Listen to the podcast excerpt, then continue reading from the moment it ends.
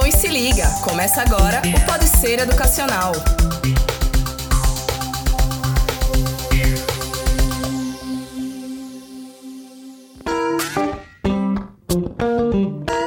pessoal, bem-vindos a mais um episódio do Pode Ser Educacional. Hoje a gente está recebendo a pedagoga e mestre em educação Betânia Fidalgo e a gente vai falar sobre um tema um pouco polêmico, que são as mulheres na gestão. Recentemente o Brasil divulgou uma pesquisa que fala que existem apenas 43% de mulheres em cargos de chefia nas empresas brasileiras, né? Então a gente vai conversar um pouco com, com Betânia sobre esse assunto. Ela é bem atuante na área. É, quero dar as boas-vindas também ao nosso colega Paulo, que está aqui comigo hoje nesse podcast. Lembrando a vocês que o Pode Ser Educacional está disponível nas plataformas do Deezer, do Spotify e do Google Podcast. Acesse lá e dá essa moralzinha pra gente. интернете.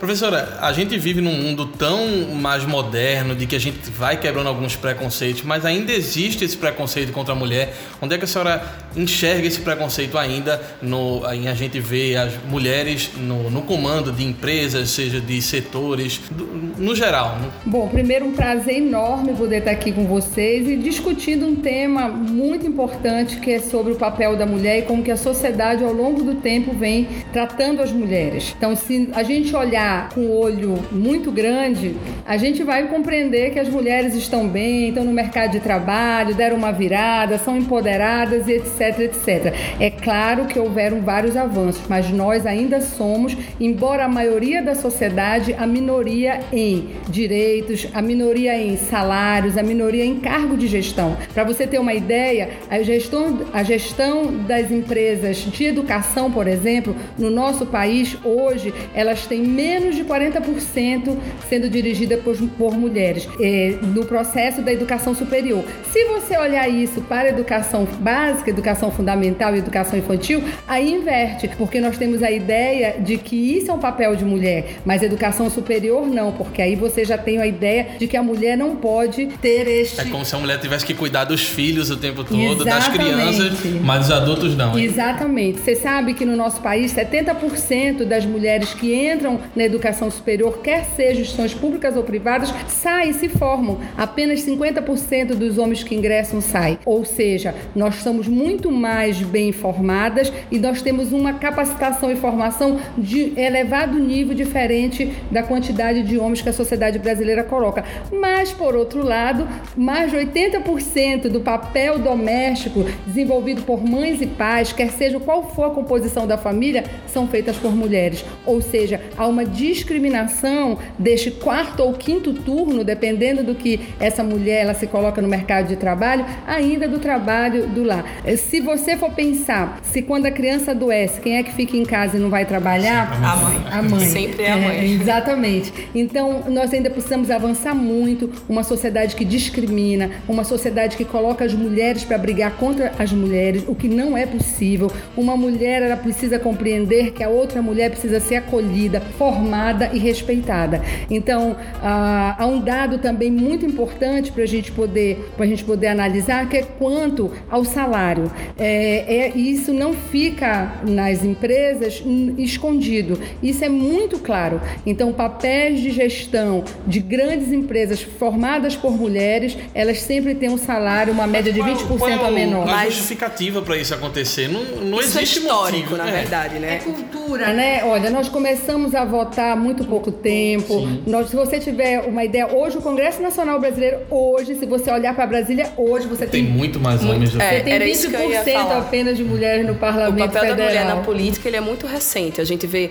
pouquíssimas prefeitas no, nos estados, salvo engano, se, se eu estiver errada. Eu acho que não tem governadora, ou tem uma ou duas governadoras no Brasil que são mulheres, o resto todos são homens. É, deputados e tudo, mas a gente vê um papel muito pequeno das mulheres na política brasileira. Então, talvez isso seja um reflexo de todos os setores, não só da, de administração. Isso. E a discriminação que a mulher sofre é muito grande. Então, geralmente, se essa mulher não tem um casamento sólido, se ela não tem um companheiro, se ela não tem ah, uma estrutura familiar que é dita como a convencional da sociedade, ela ainda é muito mais discriminada. Por outro lado, as grandes, as grandes executivas com quem eu tenho conversado e tenho falado, uma característica muito grande é que que ao cumprimentá-las, as pessoas perguntam como vai seu esposo. E infelizmente não é feito isso quando se cumprimenta o executivo homem. Ninguém pergunta como vai a sua esposa.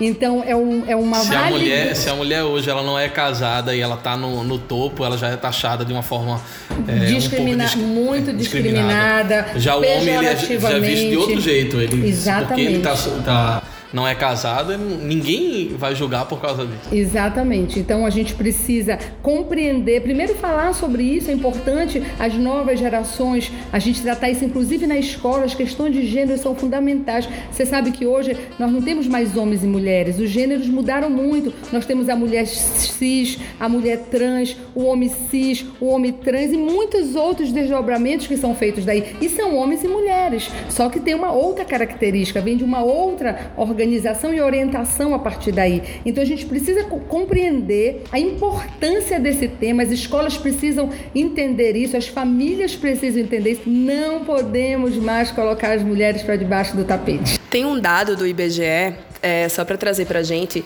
que diz que o salário média da mulher ele é 20% menos do que os homens. Porém, as funções são as mesmas, as dificuldades são mais do que as enfrentadas pelos homens. É, o que, é que pode ser feito para a gente pensar em mudar esse quadro? Se existe de fato essa possibilidade de mudar esse quadro? É, isso é uma realidade. A gente tem um número maior de mulheres na população, a gente tem um número maior de mulheres nas escolas, nas universidades. Então, é uma tendência que isso se inverta, que essa igualdade de fato aconteça, ou a gente está falando de, de utopia? Não, nós estamos falando de um fato real, já foi muito pior. Quando eu era criança, eu tenho 55 anos, quando eu era criança, tinha brincadeiras de menino e de menina, tinha eh, coisas que menina podia fazer. Meus filhos não são tratados assim, nem minha neta. Então, a gente avançou muito, a gente já consegue hoje discutir, conversar, e aí que eu queria agradecer muito o Ser Educacional de abrir esse espaço no seu canal para que a gente possa fazer com que as pessoas reflitam sobre o papel da mulher. Nós somos seres humanos, há diferenças que são físicas, biológicas, mas são diferenças que não vão ser caracterizadas com que um vai ser melhor do que o outro. Até porque a mulher é mais organizada, né, do que o homem. e olha, a mulher tem força, viu? O UFC tá aí para mostrar, não é só porque ela é delicada. E se você ser mulher, não quer dizer que você também não possa ter força, energia.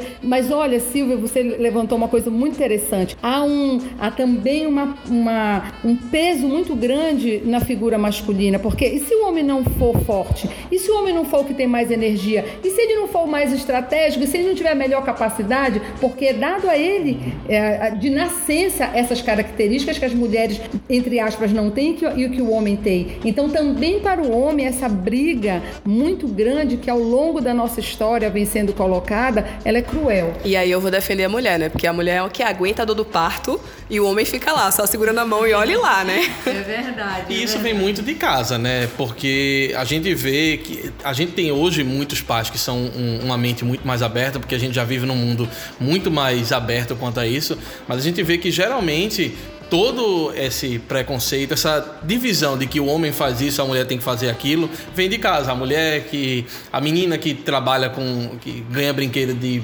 cozinhar, de fazer isso, e o homem, se ele faz isso, ele já é visto de forma diferente. Do mesmo jeito, se a mulher brinca de futebol, já é uma, uma, uma coisa diferente, ela já é E aí eu posso falar por mim, né? Porque eu fui criada no meio de um monte de menino. Na minha rua só tinha eu e a, e a minha vizinha, que eram meninas, o resto era todo menino. Então eu cresci meio maloqueirinha porque tinha um monte de menino na rua e a gente ia jogar bola com eles, ia brincar Isso com eles. Isso é excelente, o que vocês estão dizendo é excelente, chama-se educação.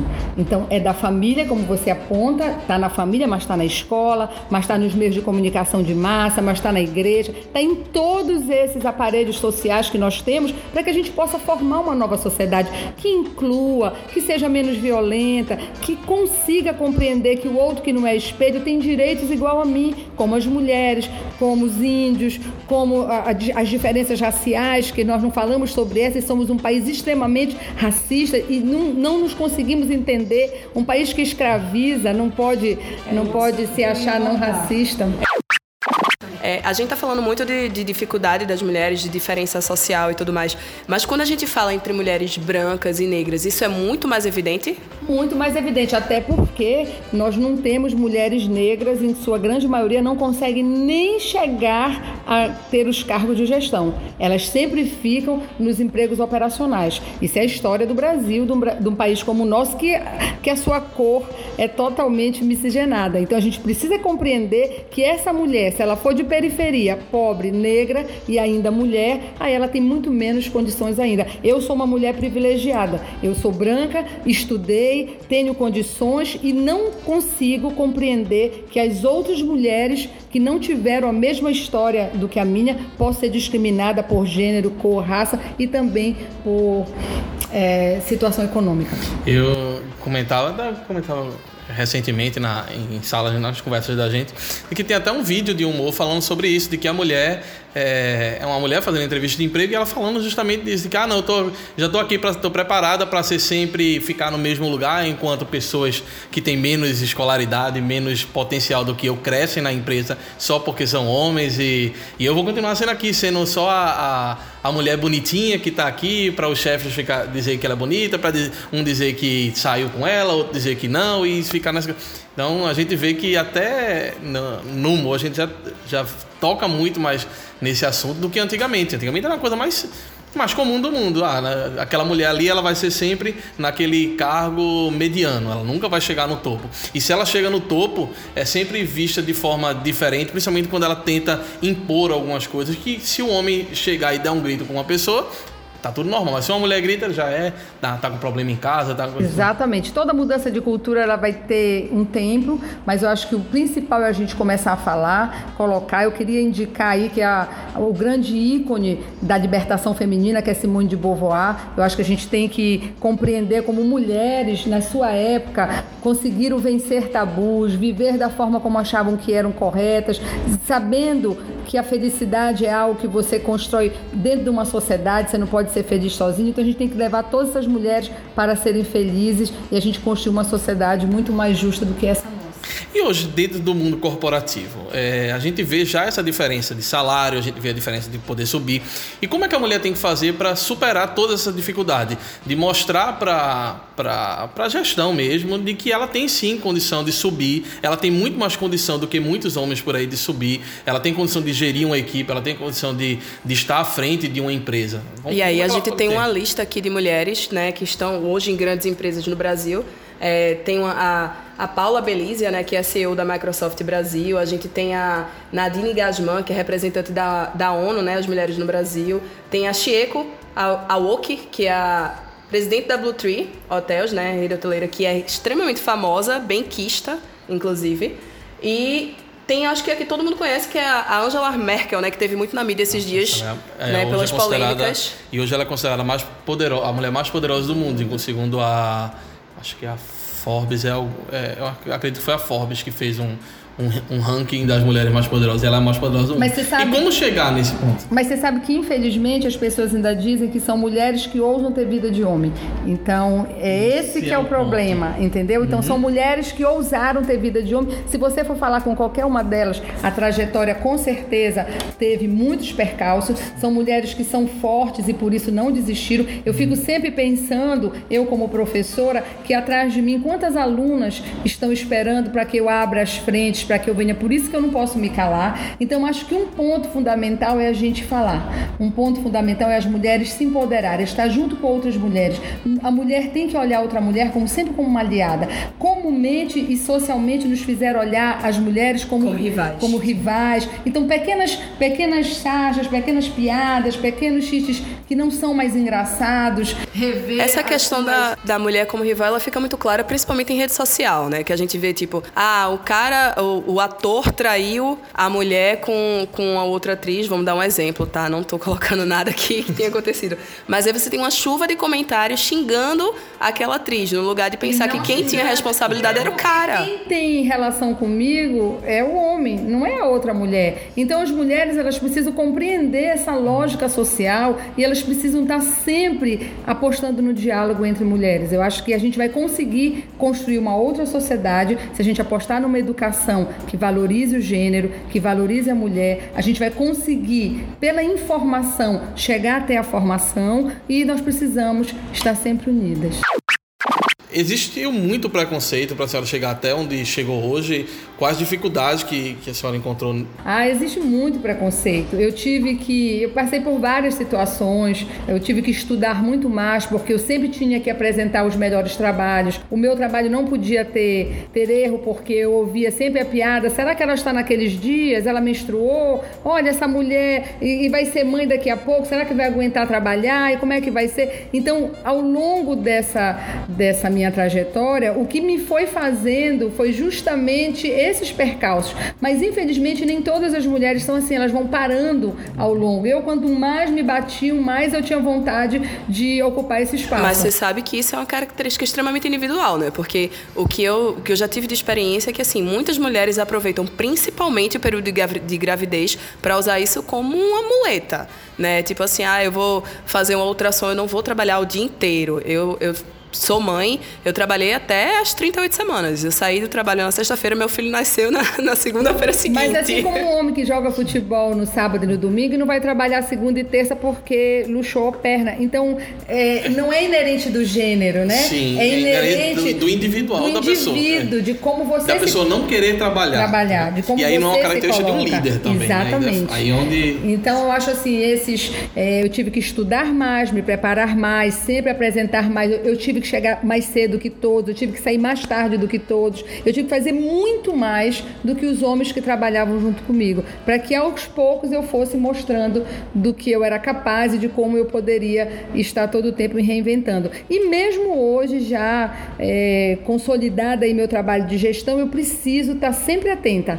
Por ser mulher, eu preciso estar sempre atenta para inovar, para trazer diferença, para não ficar parada, porque senão, com certeza, muito mais mais do que meu colega homem, eu vou ser cobrada. E vai, vai cobrar bem mais para a mulher só pelo fato dela ser mulher do que o homem, porque o homem está numa fase ruim. É verdade. Agora, por outro lado, eu instituí no meu local de trabalho é, rituais que são das mulheres. Então, por exemplo, se eu tenho uma atividade para fazer de manhã, é, dois, eu só consigo fazer uma no início da manhã e outra no final da tarde, ou uma no final da manhã. Por quê? As pessoas por quê, professor? Porque eu sou mulher, eu não posso ir para uma praça com os alunos e voltar 11 horas da manhã e ir para um auditório fazer uma palestra. Eu preciso trocar a roupa, eu preciso fazer meu cabelo, eu preciso me maquiar, porque eu sou mulher, entendeu? Mas isso é importante. Eu não posso, por ser gestora, perder minhas características de mulher. Sim. Ninguém quer olhar uma professora, uma gestora de, um, de uma instituição de ensino escabelada, esbaforida. As pessoas querem olhar você. Exatamente. Então, são ritos de mulheres que eu acho muito importante. Outra coisa que eu instituí é fazer reunião com as mulheres que trabalham comigo. Então, uma vez ou duas vezes por, por mês, nós sentamos, tomamos um café, lanchamos, falamos coisas de mulheres, como qualquer outra mulher que encontra as pessoas do seu próprio gênero. Isso é importante, porque os homens fazem isso. Os homens têm a hora do café, se reúnem para o happy hour. Eles, futebol, exatamente, as mulheres precisam ter. Então, eu coloquei isso dentro do calendário, entendeu? Então, são pontos pontos que vão fazendo as pessoas estranharem no início e depois elas vão entendendo: ah, entendi, é mulher, mas não mais é mulher. Agrega. É, não mais pejorativamente. Né, Deixa né? eu trazer entendendo. uma polêmica aqui para o meu colega de, de programa. Tem uma publicação da revista Exame que saiu esse ano que é um estudo que foi conduzido pela Universidade de Duke nos Estados Unidos, que diz o seguinte: as mulheres são consideradas mais eficientes para assumir cargos de liderança, principalmente porque elas sabem levar melhor os relacionamentos profissionais do que os homens. Olha, Eu tenho que falar. Temos é, um silêncio. É, não, mas é porque a, a característica própria da mulher, já dessa cultura que ela é criada para absorver. Então, ela já é criada desde a, entre a menina e o menino, o que é criado para absorver, engolir o choro e ficar ali caladinha é a mulher. Mas a gente não pode dizer que a mulher é tolerante a tudo, né? Não, mas ela é muito mais criada numa sociedade ainda machista como a nossa para tolerar mais. Então, essa é uma característica muitas das vezes de resiliência que a gestão pede maior do que o homem. O homem, pela natureza da criação dele social, de já ser o que explode, o que diz, o que comanda que também é uma pecha muito grande para os homens, porque nem sempre que ele pode ele explodir comanda. depois, ah, deixa. Exatamente. Então ela, ela já tem a resiliência maior pela própria trajetória da sociedade. Não que seja isso biológico, não é biológico, mas é, é social. Entrando na, na, parte científica da coisa, é, é, comprovado cientificamente que a mulher consegue ter mais habilidades do que o homem, ela consegue desenvolver mais habilidades do que o homem, né? Então, tanto que a gente fala normalmente que, que a mulher consegue fazer mais coisas ao mesmo tempo e o homem ele tem que fazer uma por uma. Por uma característica neurológica dela. Agora, por mais nós tenhamos muito mais lateralidade, mas o homem tem uma, uma capacidade de profundidade enorme. Quando o homem entra para concentrar, pode ser uma coisa, mas ele vai a até o final. Nós já temos uma lateralidade maior. Como nós fazemos muitas, muitas coisas, coisas, ao mesmo tempo, tempo, talvez tenhamos mais dificuldade, para nos concentrar mais para fazer um aprofundamento maior. Mas isso no lado da gestão não acaba sendo positivo, porque ela está gerindo uma equipe, então ela consegue fazer atingir muito, vários, é. vários pontos e que aquelas pessoas que estão especificamente, ó, ó, eu sou responsável por procurar um defeito nesse computador. Então, é, eu procuro nesse computador e a minha chefe ela vai gerir por completo e dizer, olha, você vai fazer isso, você vai fazer aquilo, você vai fazer e ela vai conseguir dar conta de entender o que cada um está fazendo sem precisar se aprofundar, porque o trabalho de outra pessoa que se aprofundar.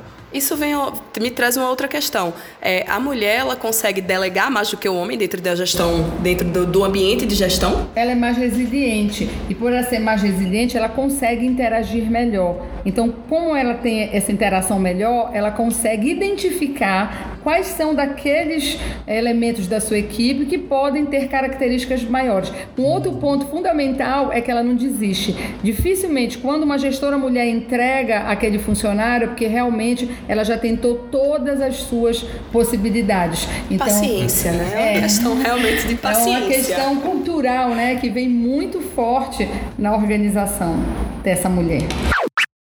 A gente descobriu aqui que o teu doutorado é exatamente voltado para essa parte de mulheres em gestão.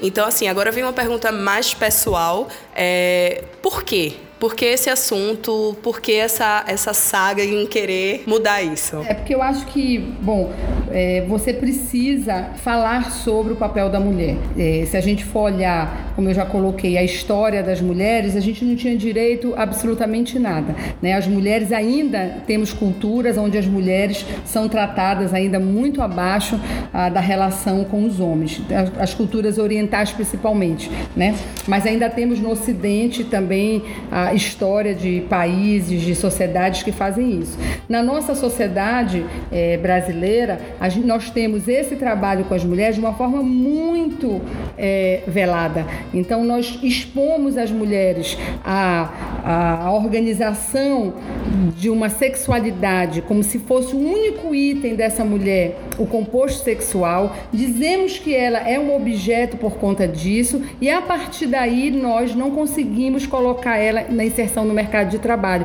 porque ela mesmo não se consegue compreender dentro desse mercado como um ser que pode construir possibilidades da gestão. Esse é o meu objeto de estudo, é por isso que eu acredito que nós precisamos falar, compreender e dar voz a essas mulheres. O meu trabalho dá voz a essas mulheres, eu escuto as mulheres gestoras para entender, primeiro, como elas conseguiram chegar até ali e, segundo, quais são as dificuldades. E o meu trabalho é encontrar as conexões de dificuldades entre elas. E pasme, Silvia, são iguais. Elas podem estar no norte, no sul, no e sudeste. E quais são as dificuldades elas mais encontradas são, hoje? Elas são iguais. É uma, primeiro é uma discriminação brutal no local de trabalho para ela ser compreendida. Os homens não querem ser geridos por mulheres. É, é Os homens fazem uma campanha contra as gestoras mulheres, eles desrespeitam, eles fazem isso de forma muitas das vezes explícita, né? Então eles,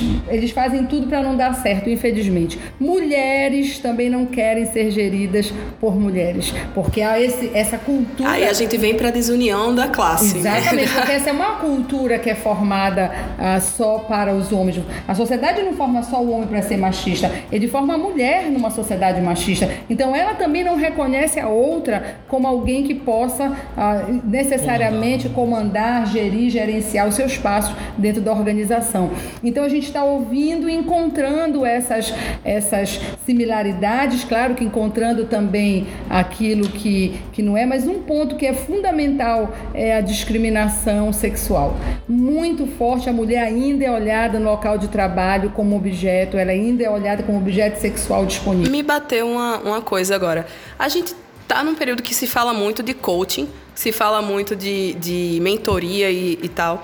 E aí eu sei que tem uma outra pesquisa que, que traz dados para gente que fala que as mulheres elas têm a capacidade de desenvolver é, os seus liderados, mas naturalmente a gente entende que isso é uma característica da mulher que vem como mãe, que vem como a, aquela pessoa que foi treinada para educar e para tudo isso. Mas por que, que a gente não tem a presença forte da mulher nesse tipo de segmento? Você não escuta falar de coaching mulher, você não escuta dizer que tem mentorias que são feitas por mulheres. Geralmente a gente escuta o coach, muito... quando você liga na cabeça, é sempre aquele... O, o um, um homem, um homem. De, vou, lhe, vou lhe dar um dado. Você falou do coach, concordo com você, mas vou lhe dar um dado mais atrás. Você já quantas médicas cirurgiãs você já conviveu? Eu não conheço. Exatamente. Você não vai conhecer porque tem muito poucas contadas no dedo no Brasil.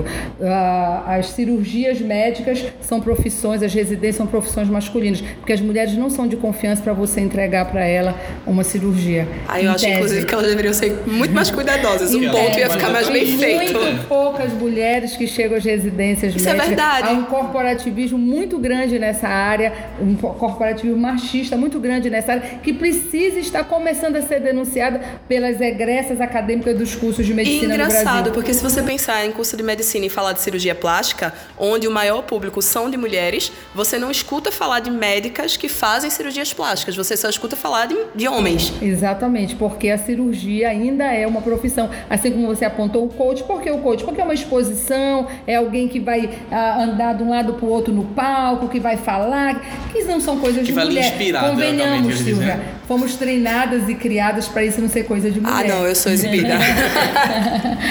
então, a gente tem muitas áreas profissionais ainda que tem uma discriminação muito grande com as mulheres. Então a gente vai encerrar esse episódio dizendo o seguinte: mulheres, vamos nos unir que unidas seremos mais fortes. Vamos buscar mais mercados para trazer mais igualdade, para mudar esses dados. A gente sabe que são números que que estão em crescimento, que se a gente olhar para um, 2005 para cá, a gente tem um crescimento exponencial desse número. A gente está falando aí de mais de 10% de, de crescimento em 10 anos, mas a gente sabe que é muito pouco. A gente sabe que tem muito ainda para crescer e se desenvolver mas que a gente não depende só da gente, né? A gente precisa primeiro trazer a educação como base para tudo educação como base, colocar nos currículos as questões de gênero, tratar as questões de gênero de forma séria, colocar todas as organizações sociais, meios de comunicação, todas as formas que a gente puder de agregar e falar com a sociedade, falar com as crianças, porque é de lá que a gente vai conseguir denunciar a violência contra a mulher. Nós não podemos ainda admitir ser um país onde a violência contra a mulher é estatística apenas. E que as pessoas acham comum. E que você pergunta o que foi que ela fez para o agressor deixar ela daquela forma. Como se houvesse alguma forma de justificar, justificar de alguém poder fazer uma violência dessa forma. Então a gente precisa falar sobre isso. Eu queria muito novamente agradecer o Ser Educacional por me dar esse espaço. Ok, então a gente vai encerrando por aqui, né? Agradecer a Silvia, muito obrigado pelo, pela participação. E agradecer muito a, a senhora professora por, por, esclarecer um pouco mais sobre, sobre esse, essa questão da gestão é, de mulheres, de que acabar com esse preconceito que ainda existe hoje num mundo tão, tão mais com mente aberta do que antigamente. Betânia, queria agradecer muito a participação de vocês aqui junto com a gente. A gente sabe da vida corrida, a gente sabe de todas as demandas que você tem aí para atender parar um pouquinho para passar essa quantidade de ensinamentos para a gente. É maravilhoso. Quero lembrar todo mundo que está escutando que o Pode Ser Educacional está disponível no Deezer, no Spotify e no Google Podcast. Então acessa lá, escuta, compartilha, manda pra gente os comentários o que, vocês acharam do conteúdo. E é isso aí. Segue a gente lá no Instagram do arroba Grupo Ser Educacional. Né, e dá a curtidinha lá. Até a semana que vem, a gente fica por aqui. Obrigado, um abraço a todos. Eu só tenho a agradecer e vamos lá junto com as mulheres.